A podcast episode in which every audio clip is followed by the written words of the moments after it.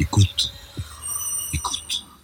Bonjour, bonjour à tous. euh, bienvenue sur Comprendre le Monde. Mon invité aujourd'hui est Jean-Pierre Raffarin, que je ne ferai l'injure à personne de présenter.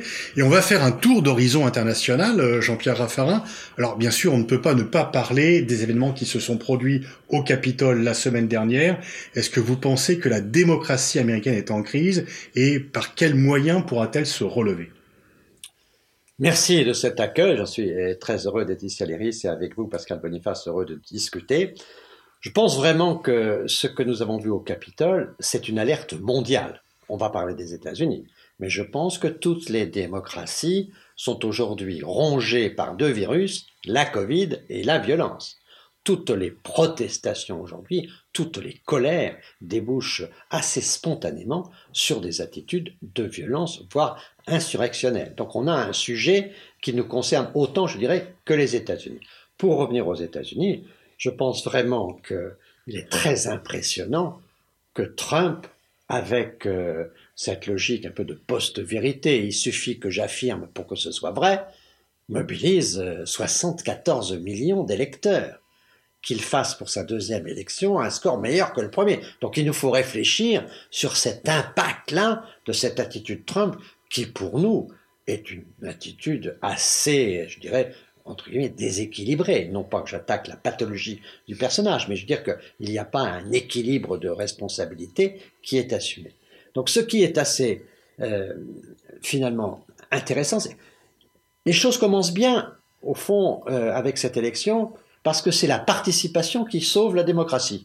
Et que, certes, il monte à 74, mais les adversaires montent à 80. Et qu'au fond, la participation électorale ce qui est un des sujets chez nous, quand on voit des élections municipales, euh, la non-participation électorale, c'est le désespoir démocratique. Et là, la mobilisation pour Biden a été telle que ça a été quand même une très bonne nouvelle.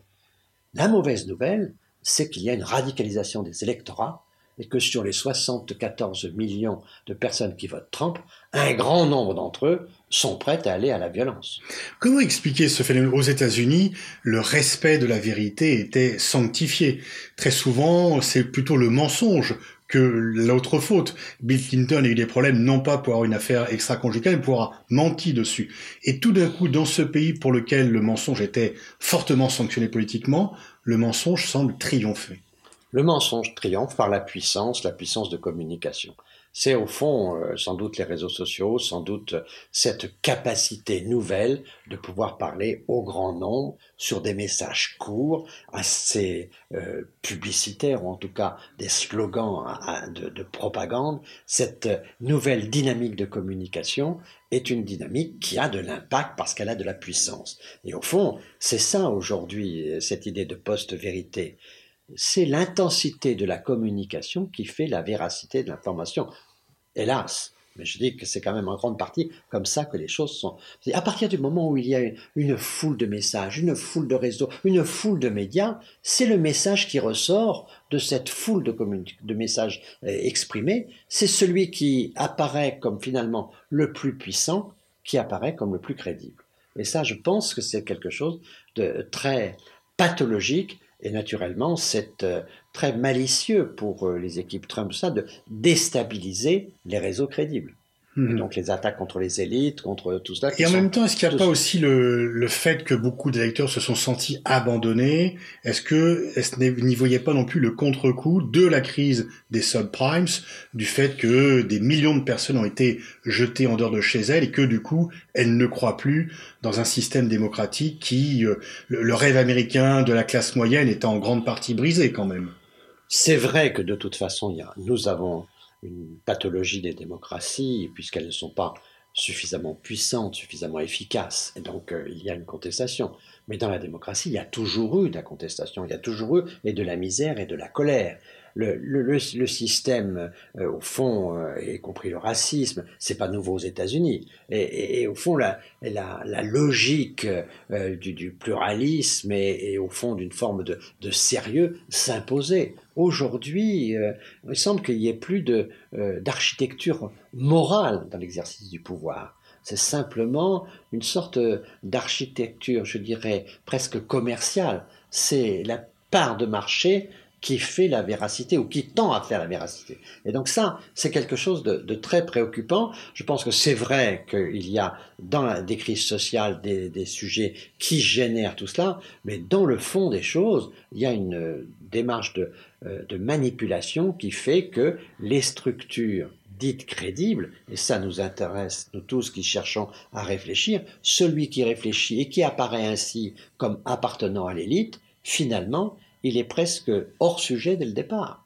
On le conteste dans son statut d'homme qui réfléchit. Et ça, c'est quand même très préoccupant. Alors, par quels moyens le nouveau président qui va arriver dans exactement une semaine, Joe Biden, peut euh, raccommoder ce lien? Peut-il réunir des États-Unis qui sont profondément divisés? Je pense que déjà, une attitude personnelle de respect est déjà quand même la première euh, des attitudes positives. C'est-à-dire qu'au fond, si on veut faire en sorte que on respecte la politique, il faut euh, d'ores et déjà rendre la politique respectable. Et ces premières attitudes, ces premiers messages me semblent aller dans cette direction. Je crois que la brutalité des leaders euh, est un accélérateur de violence. Quand je vois les échanges entre M. Macron et M. Erdogan, il n'y a rien de bon dans tout cela. La brutalité est conduite à l'accélération de la violence. La violence est une impasse, elle ne fait qu'appeler à la violence. Donc l'attitude même d'un leader tempéré, modéré, même s'il doit se montrer ferme évidemment, c'est une attitude préalable majeure. La deuxième chose, je crois, c'est qu'il faut laisser les institutions vivre. Et donc il faut que le, Parlement puisse vivre, il faut que, puisque nous sommes dans un système fédéral, le système fédéral puisse vivre également et qu'on crédibilise, notamment par exemple les procédures judiciaires au niveau des États. C'est un peu la même chose chez nous, la décentralisation. À partir du moment où on concentre, il est évident qu'on fragilise si on concentre tous les pouvoirs sur euh, une seule localisation du pouvoir, il est assez facile de fragiliser cette localisation.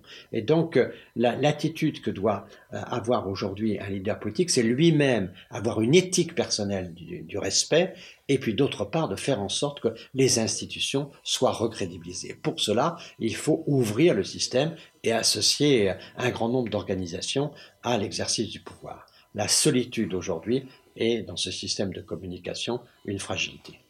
Alors Biden a pour mission ou pour volonté de réparer les relations avec les alliés, qu'ils soient asiatiques ou européens. Et déjà en Europe, le débat est né. C'est une bonne chose parce que les, les attaques contre le multilatéralisme, contre les institutions internationales auxquelles Trump s'est livré euh, avec euh, joie et force pendant quatre ans vont cesser. Et certains se disent, mais attention, euh, peut-être que les efforts vers une souveraineté européenne vont perdre en intensité parce que Trump, quelque part, a joué un rôle d'accélérateur dans la construction européenne. vous qui êtes à la fois pour une Europe forte et en même temps pour des relations fortes et équilibrées avec les États-Unis, quel est votre sentiment par rapport à ces paramètres? Mon sentiment, en effet, Pascal Boniface, est que nous devons être vigilants. Parce qu'il ne faudrait pas qu'on soit sous le charme d'un président qui nous mettrait beaucoup de confiture sur la tartine, mais il ne changerait rien à la tartine.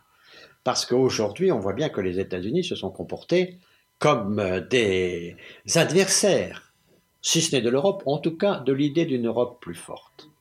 Vous n'avez pas peur d'employer le terme d'adversaire? M. Trump a employé le terme d'ennemi.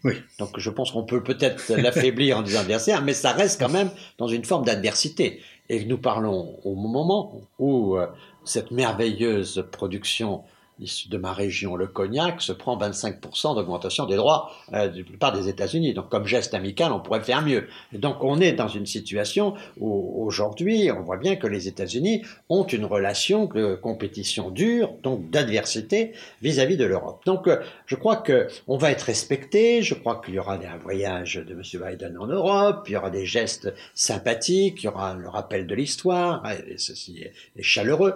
Mais néanmoins, je ne suis pas sûr que, en tout cas, sur l'idée d'une Europe plus forte, on le verra sur le dossier de l'OTAN, je ne suis pas sûr qu'on progresse. On va progresser sur le multilatéralisme, comme vous l'avez dit. Je pense qu'il est important que euh, les Américains reviennent dans l'accord de Paris, grand, grand et dernier accord multilatéral. Je pense qu'il est important qu'ils reviennent dans l'OMS. C'est assez inacceptable dans cette idée multilatérale que quand on est en désaccord, on quitte la réunion. Euh, le dialogue, par définition, c'est quand on est en désaccord qu'il faut discuter. Et donc, on ne peut pas imaginer une OMS puissante pour nous aider à faire face aux prochaines pandémies si on n'est pas tous autour de la table. Donc, euh, le multilatéralisme risque de progresser quelque peu, même si euh, il aura beaucoup de difficultés à retrouver de la puissance parce qu'il a été lui-même usé dans des conflits dont il n'a pas su sortir. Mais je crois que on, doit se méfier, en effet, d'une séduction américaine sur l'Europe parce que Trump, en effet, je suis d'accord avec cette idée, Trump a été quelque part euh, un, ciment de l'Union européenne, comme le Brexit nous a rapprochés euh, au sein de l'Europe continentale. Donc l'adversité des autres nous, nous sert à nous solidifier. Et finalement, une des bonnes nouvelles de ces derniers mois, très rare, c'est quand même que l'Europe a fait preuve d'une certaine forme de solidarité, y compris dans sa négociation sur le Brexit. Donc je pense qu'il faut être très attentif à ce que les Américains fassent des avancées significatives pour une Europe La question fondamentale aujourd'hui, c'est la souveraineté de l'Union européenne. Est-ce que nous sommes capables d'avoir une liberté gagnée par notre indépendance? Et donc, est-ce que nous sommes capables de parler avec des États-Unis en amis, en alliés, mais sachant que nous ne cherchons pas aux États-Unis une part de souveraineté? Notre souveraineté, elle est chez nous. Et elle est notamment, je le pense, vraiment à la base, une souveraineté qui doit être fondée par un accord franco-allemand. Et ça, c'est quelque chose qui euh, doit être développé. J'espère qu'une séduction américaine ne viendra pas freiner. J'allais y venir parce que cette notion de souveraineté européenne, c'est une notion française qui, à travers les différents dirigeants euh, de notre pays, euh, se maintient. Et c'est vraiment une constante. Est-ce que la clé est en Allemagne? Est-ce que si on parvient à mener l'Allemagne sur cette idée-là, on n'aura pas fait un grand pas en avant? Et euh, l'Allemagne est toujours un peu hésitante, euh, finalement, depuis euh, le fait que le Bundestag avait modifié les accords de l'Élysée entre De Gaulle et Adenauer en mettant une sorte de paraphe atlantique. On est toujours 30 ans après la fin du monde bipolaire. Est-ce que vous pensez que l'Allemagne fait un pas vers la souveraineté européenne? Je pense que l'Allemagne avance dans la bonne direction, lentement, avec quelques hésitations, mais je vois des signes qui sont importants. Par exemple, l'ouverture de l'Allemagne à la question africaine est très importante parce que c'est au fond une vision européenne des relations euro-africaines qui est en train de progresser. Et donc je crois qu'il y a là euh, une vision qui est une vision euh, qui va vers plus de souveraineté. Alors, euh, naturellement, on a euh, des restes de l'histoire, on a des cicatrices, et pas, ce sera pas simple. Mais d'une part, le continent africain, d'autre part, le continent chinois impose à l'Allemagne un certain nombre de réflexions plus solidaires. J'ajouterai que si on analyse les dix dernières années, un grand nombre des sujets des dix dernières années étaient des sujets posés à la France. Je pense naturellement à la gestion budgétaire, au déficit, à la dette, aux, questions de l'emploi, au développement industriel, aux relations avec l'Afrique, etc. Et aux questions de migration. Aujourd'hui, finalement, les difficultés sont en grande partie posées aux Allemands. L'avenir de l'industrie, notamment de l'industrie automobile, avec euh, le développement durable et, toutes les nécessités que nous avons d'avoir une mobilité euh, verte, organisée, fait que l'Allemagne a un problème là. Elle a son problème de succession politique, elle a les problèmes de, migration avec la Turquie. On, voit qu'il y a un certain nombre de sujets qui sont des sujets majeurs, le charbon, euh, qui sont des sujets majeurs, qui sont posés L'industrie chimique aussi. L'industrie chimique. Mhm. Donc l'Allemagne va avoir besoin des autres aussi. Donc on est dans un contexte, je crois, où en plus euh, on a une situation institutionnelle, nous verrons ce que ça donne, mais en général, la situation institutionnelle française est plutôt stable. La situation institutionnelle allemande, on va le voir, la succession de Merkel n'est pas mm. si simple que ça. Donc le contexte fait dire que notamment sous cette pression de la dimension internationale, avec la question américaine, la question chinoise et la question africaine, fait que l'intérêt de s'entendre entre Français et Allemands devient de plus en plus fort. Est-ce que l'on ne pourrait pas agir de commun? Parce que est-ce que l'un des principaux problèmes avec Washington est l'application extraterritoriale de la législation américaine? Est-ce que là, il n'y a pas un point sur lequel les Européens pourraient être plus proactifs pour défendre leurs intérêts je pense qu'en effet, la, question de l'extraterritorialité est un sujet de solidarité de l'Europe continentale.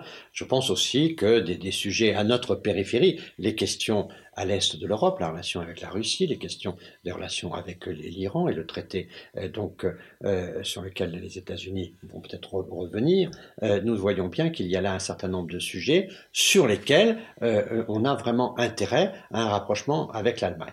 Il faut bien se dire que nous sommes maintenant dans une situation où le rapport de force est devenu un rapport de force continental et que le continent européen, de deux choses une, où il s'organise et il y a de la force, où il reste désorganisé, voire il se déconstruit et il sort de l'histoire. Donc là, nous sommes face à un défi, et de ce point de vue-là, les messages qui nous viennent de l'extérieur sont des messages que nous pourrions prendre comme des messages de nature pédagogique qui doivent nous, nous conduire à agir.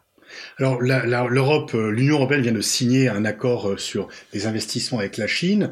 Euh, il est probable que la rivalité entre les États-Unis et Pékin demeure malgré le changement de président. Comment l'Europe doit se positionner à la fois par rapport à la Chine et ensuite par rapport à ce duel annoncé, ce fameux piège de Thucydide entre Pékin et Washington?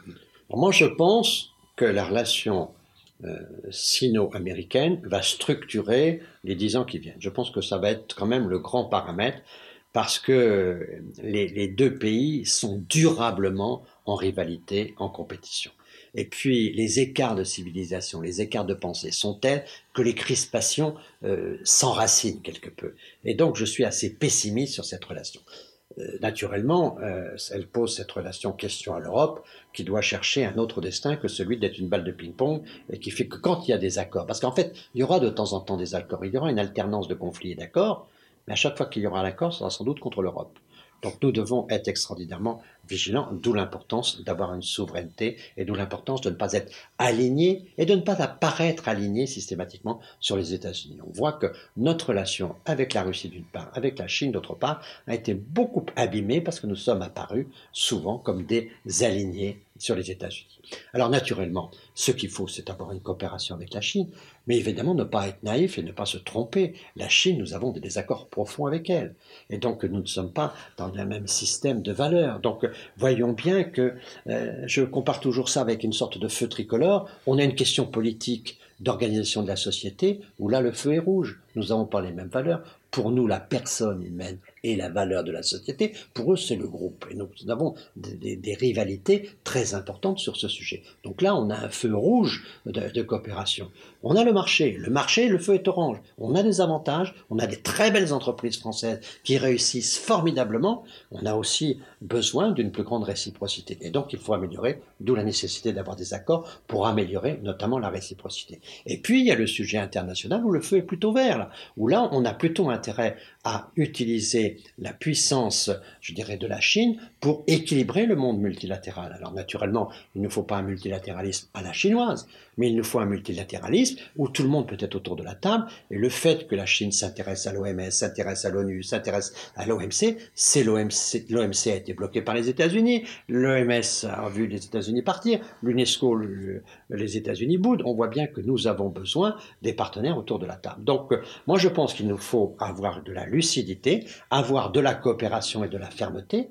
C'est ce que fait la politique française aujourd'hui quand euh, elle demande, par exemple, qu'il y ait une mission indépendante qui puisse observer la situation des Ouïghours, que qu'on puisse observer les origines euh, du, virus avec la mission de l'OMS, c'est-à-dire de la fermeté, mais de la coopération. Hmm. Nier la coopération avec la Chine, alors que la Chine est en train de devenir la première économie du monde, les écarts de croissance vont s'accélérer la Chine va profiter de cette situation internationale de manière forte et puissante. Parce que c'est vrai, on a des fois l'impression que c'est soit on accepte tout, soit on refuse tout, au nom de principe aucun contact avec la Chine, ou au nom d'intérêt, on ne fait jamais de critique. Donc il y a un, chemin médian quand même. Il y, a, évidemment un chemin médian. Il y a un chemin que nous devons euh, être extrêmement puissants à formuler. C'est le chemin de la coopération et de la divergence. Il y a des divergences et il y a des nécessités de coopération. Mais on voit bien qu'aujourd'hui, nous devons parler, discuter avec les gens avec lesquels on n'est pas d'accord. Hmm. Et, et, cette nouvelle, la diplomatie d'ailleurs. C'est même et c'est l'essentiel aujourd'hui. Au fond, il faut bien se rendre compte que la violence, elle met en cause la diplomatie, les attitudes des diplomates, c'est-à-dire les attitudes d'intérêt pour l'autre. Quand, quand, je vois l'histoire de la diplomatie, combien la culture, les langues ont été importantes, et quelquefois quand je vois des gens qui ne parlent pas les langues en situation diplomatique, je dis attention, on, recule un peu là, parce que la diplomatie, c'est comprendre l'autre, intégrer les stratégies de l'autre et essayer de le, de le, faire évoluer. Quand euh, on voit que euh, la Chine peut accepter euh, des, des missions internationales, ben on se dit, tiens, là, la fermeté peut payer, mais fermeté ne doit pas exclure coopération. Et donc, évidemment, on doit avancer sur les deux jambes, la fermeté et la coopération. C'est assez difficile. Moi, personnellement, je suis dans, euh, dans, le camp aujourd'hui, euh, par la mission qui m'est confiée par euh, les autorités françaises, le ministère des Affaires étrangères, de, l'économie. Donc, je soutiens les entreprises. Donc, je n'ai pas de responsabilité politique. Mais naturellement, je soutiens les, les attitudes politiques du gouvernement. Quand le gouvernement demande une mission indépendante en Chine, je soutiens la position. Nous devons soutenir un message politique puissant. Mais nous devons les uns et les autres aussi veiller à ce que le message de la coopération soit aussi reconnu. Les Chinois sont habitués au yin et au yang. Ils sont habitués à la complexité. Nous, il faut qu'on soit simplement euh, aussi complexe qu'eux. C'est-à-dire qu'il faut qu'on puisse être ceux qui sont capables d'entendre, de, faire entendre une voie de fermeté, mais en même temps une voie de coopération. Le monde aujourd'hui sans coopération avec la Chine serait un monde très dangereux. Vous intéressez aussi beaucoup à l'Afrique. Est-ce que par définition, sur le continent africain, est-ce que vous voyez la France et l'Europe en coopération ou en rivalité avec la Chine? Maintenant, il faut s'occuper de l'intérêt de l'Afrique. Et si la coopération entre l'Europe et la Chine, c'est l'intérêt de l'Afrique, il faut travailler sur cette coopération. Je pense que l'Europe n'a pas d'avenir heureux si l'Afrique est malheureuse. Et donc, il y a nous avons une communauté de destin là qui est de toute évidence euh, euh, exige une solidarité entre nous. Il est clair que les questions militaires, les questions de sécurité ne sont pas suffisantes pour la paix. On voit bien qu'il est important de lutter avec l'armée contre le terrorisme. Mais si on ne fait pas du développement à côté, l'armée, l'action militaire elle-même, on l'a vu dans de multiples cas, n'est pas suffisante. Et donc, il faut faire du développement. Et pour faire du développement, il faut de l'argent, mais il faut du savoir-faire aussi. Je pense que nous avons du savoir-faire en Europe, et je pense que les Chinois ont aussi de l'argent à investir euh, sur un certain nombre de projets de développement en Afrique. Et donc, il y a une sorte de coordination internationale pour mobiliser des moyens au niveau de l'Afrique. Quand on pense qu'il y a quelque chose comme un milliard de jeunes, peut-être à l'horizon 2060, en Afrique à intégrer, on se dit que là est la bombe du monde. Si on passe à côté de ce devoir mondial d'intégration, il y aura des problèmes partout dans le monde. Dans cette situation-là, il faut mobiliser tous les accords, quelquefois toutes les forces, pardon, quelquefois même mobiliser euh, dans des contextes multilatéraux pour faire en sorte que nous n'exportions pas en Afrique les rivalités qui sont euh, par ailleurs existantes dans le monde. Vous avez créé une ONG leader pour la paix, vous revenez d'Abidjan, vous dites depuis longtemps il faut aussi créer des écoles de la paix par rapport aux écoles de guerre qui existent et vous venez de participer à la création d'une école de la paix à Abidjan.